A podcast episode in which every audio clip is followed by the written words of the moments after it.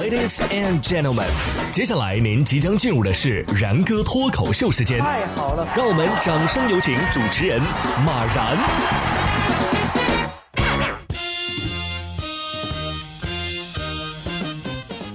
然哥说新闻，新闻脱口秀，各位听众大家好，我是然哥。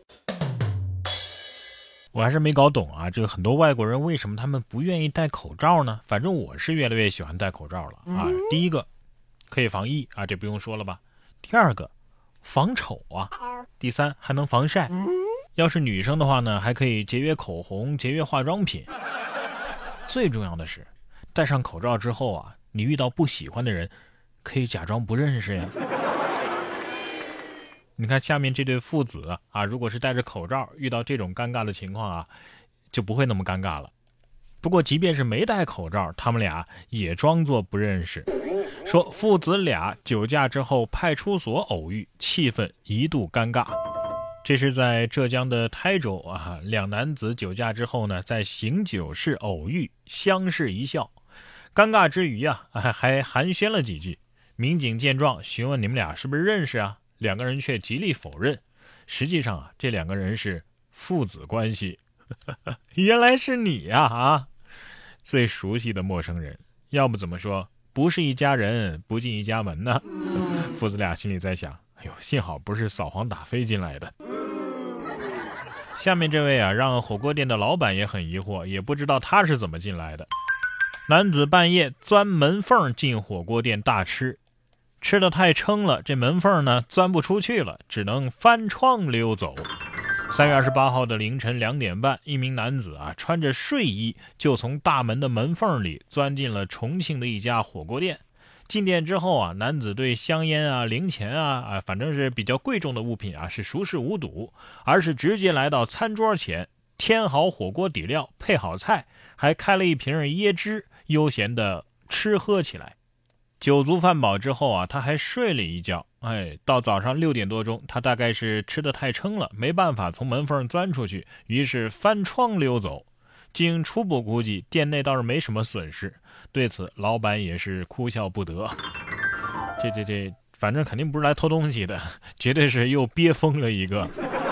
添好底料，配好菜。哎，老板，我觉得你可以考虑雇他来上班了啊，当服务员不错。至于为什么睡了一晚上，第二天一早还是钻不出去，肯定是忘了带健胃消食片了，没消化。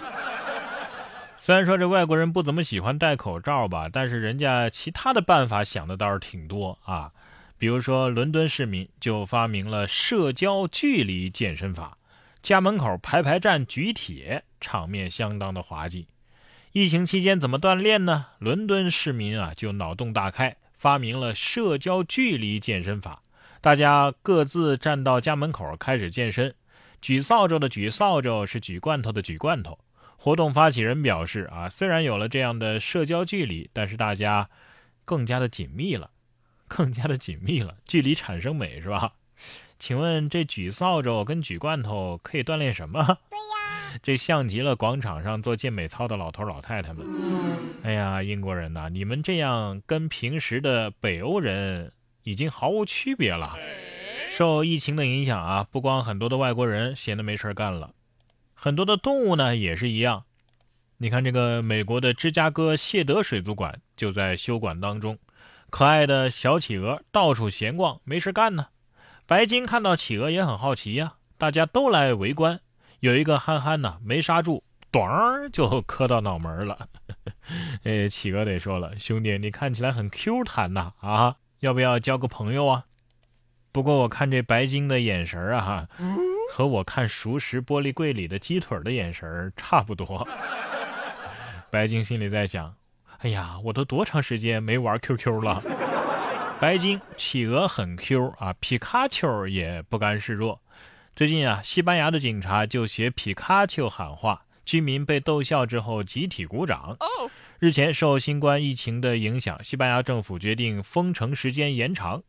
近日，西班牙的诺雷尼亚小镇的警察在通知居民的时候啊，不仅幽默地为居民打气，还特地啊为隔离的儿童读了一封来自皮卡丘的信：“皮卡皮卡比嘎比嘎！这则暖心的喊话呀，是获得了居民的笑声和掌声，可以说是非常皮了。我反正是听明白了啊，人家说的是疫情严重，请乖乖待在家里，不要出来，听到没有？比嘎比嘎！感觉这位西班牙警察呀，可以跟咱们的河南村长尝试着交流一下。说完皮卡丘啊，最后我们来看一看皮卡丘的家乡日本，最近举办了一场奇特的颁奖典礼。